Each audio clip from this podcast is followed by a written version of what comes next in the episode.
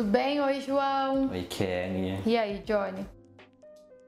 Mais perguntinhas pra gente responder Mais hoje. perguntinhas. Hoje é o dia de vídeos de perguntas, né? Sim. Hum, Inclusive, o pessoal quiser mandar pergunta, pode mandar pode mandar nas nossas redes sociais, nas redes, nos comentários, no inbox da Kelly. e-mail. Vamos lá. Primeira pergunta. Estou passando por minha primeira desilusão amorosa. Hum. Por que, que tem que doer tanto? Poxa vida, sinto muito. Será que é novinha, João? Novinho? Novinho? Deve ser, né, tadinho? É. E o pior não é a última, viu? eu sinto te falar. Dói mesmo, né? Eu acho que eu já trouxe vídeos aqui eu, é, falando do nosso funcionamento psíquico e, e do nosso cérebro.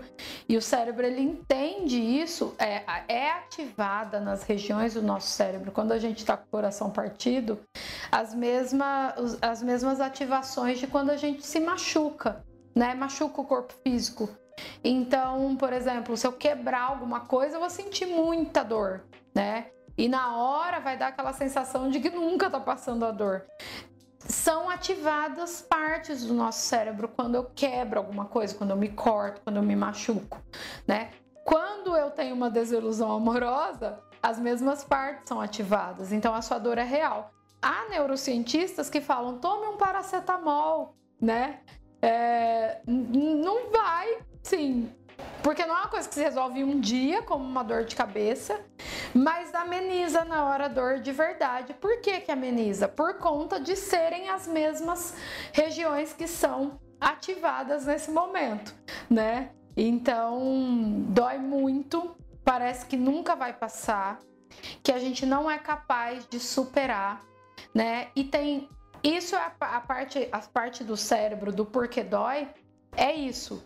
Mas a nossa dificuldade é em compreender e aceitar um desejo diferente do nosso, né? Todas, por que sofremos? Sofremos porque as coisas não estão acontecendo como a gente deseja, né? E aí a gente sofre bastante. A explicação, né, mais física é porque são essas partes que são ativadas e as questões mais existenciais é porque a gente não tá conseguindo as coisas como a gente gostaria no nosso tempo. A pessoa tem outro desejo, né? Eu não consigo controlar esse outro. Então a gente tem essa tendência à dor e acontece bastante vezes, mas a gente sempre supera também, aprende um monte de coisa com isso. Então é paracetamol e tempo. Concordo.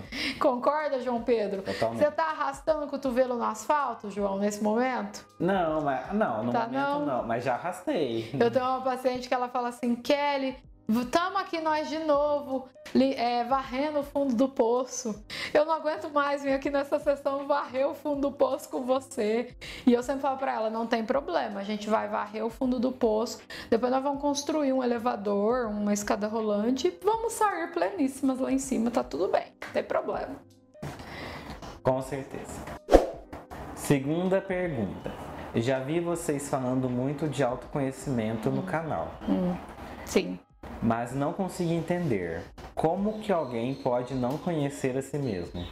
É, na verdade, muitos de nós morrem ignorante das nossas próprias histórias, né? A gente acha que se conhece. Tem gente que na hora que tá falando, eu me conheço, eu sei que eu ia falar tal coisa, eu sei que eu ia fazer tal coisa.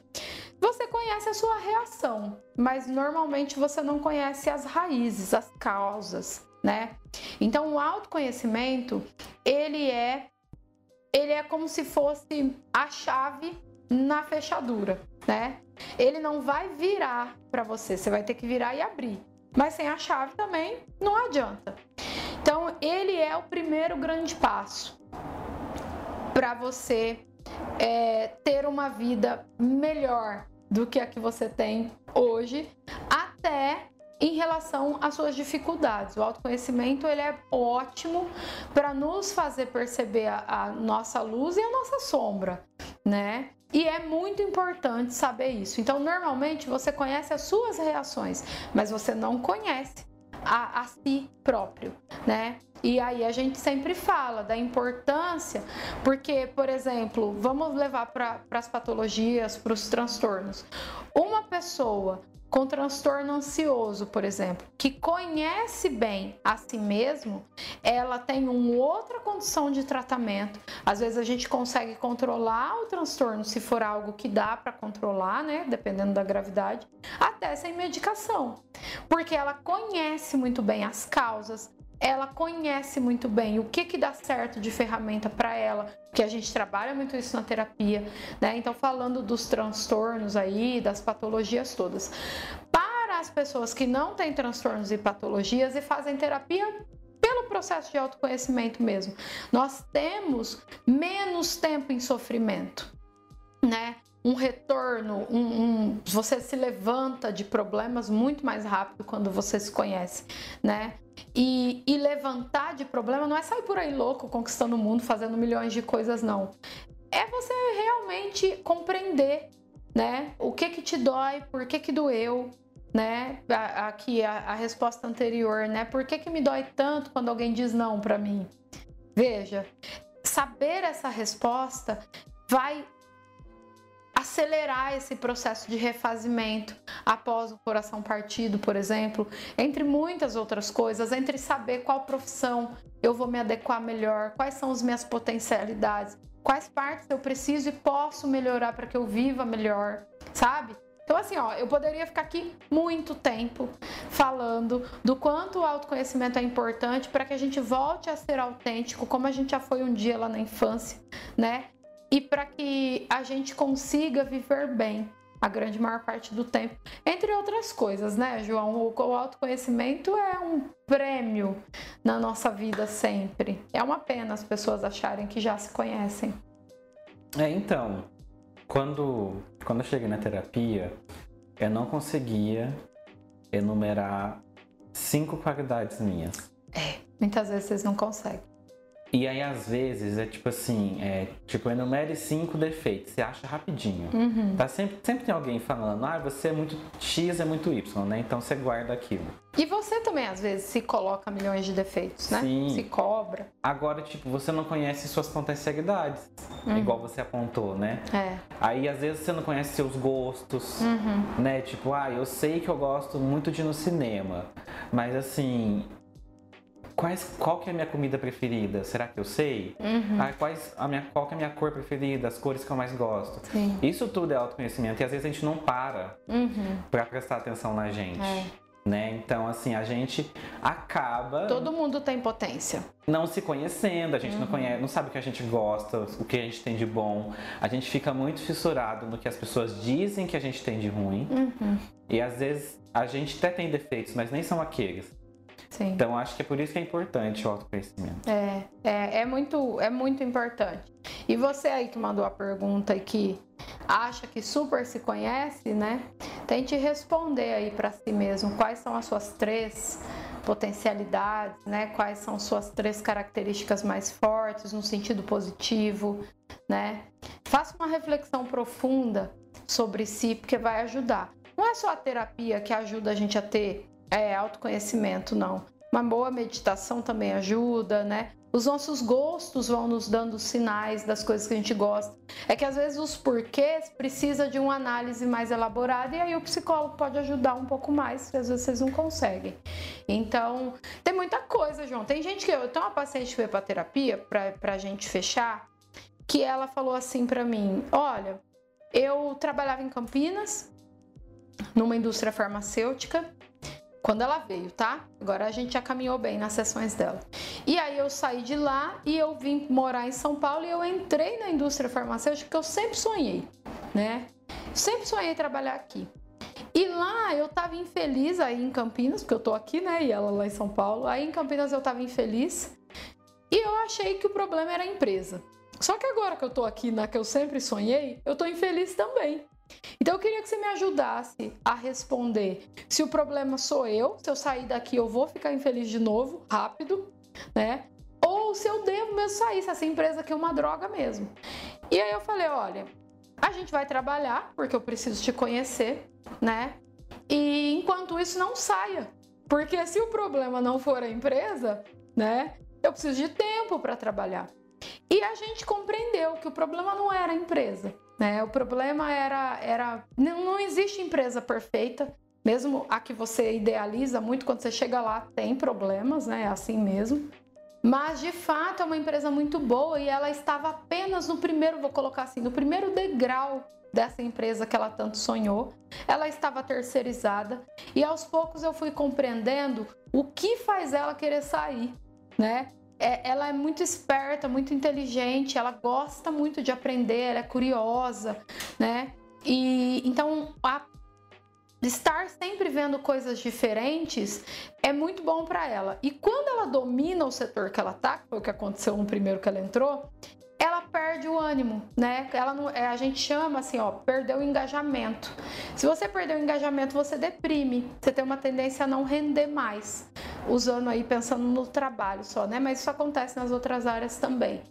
E então, mas aí eu falei, olha, mas a empresa tá aí, ela tem muitos outros setores, você pode subir de cargos, ganhar mais.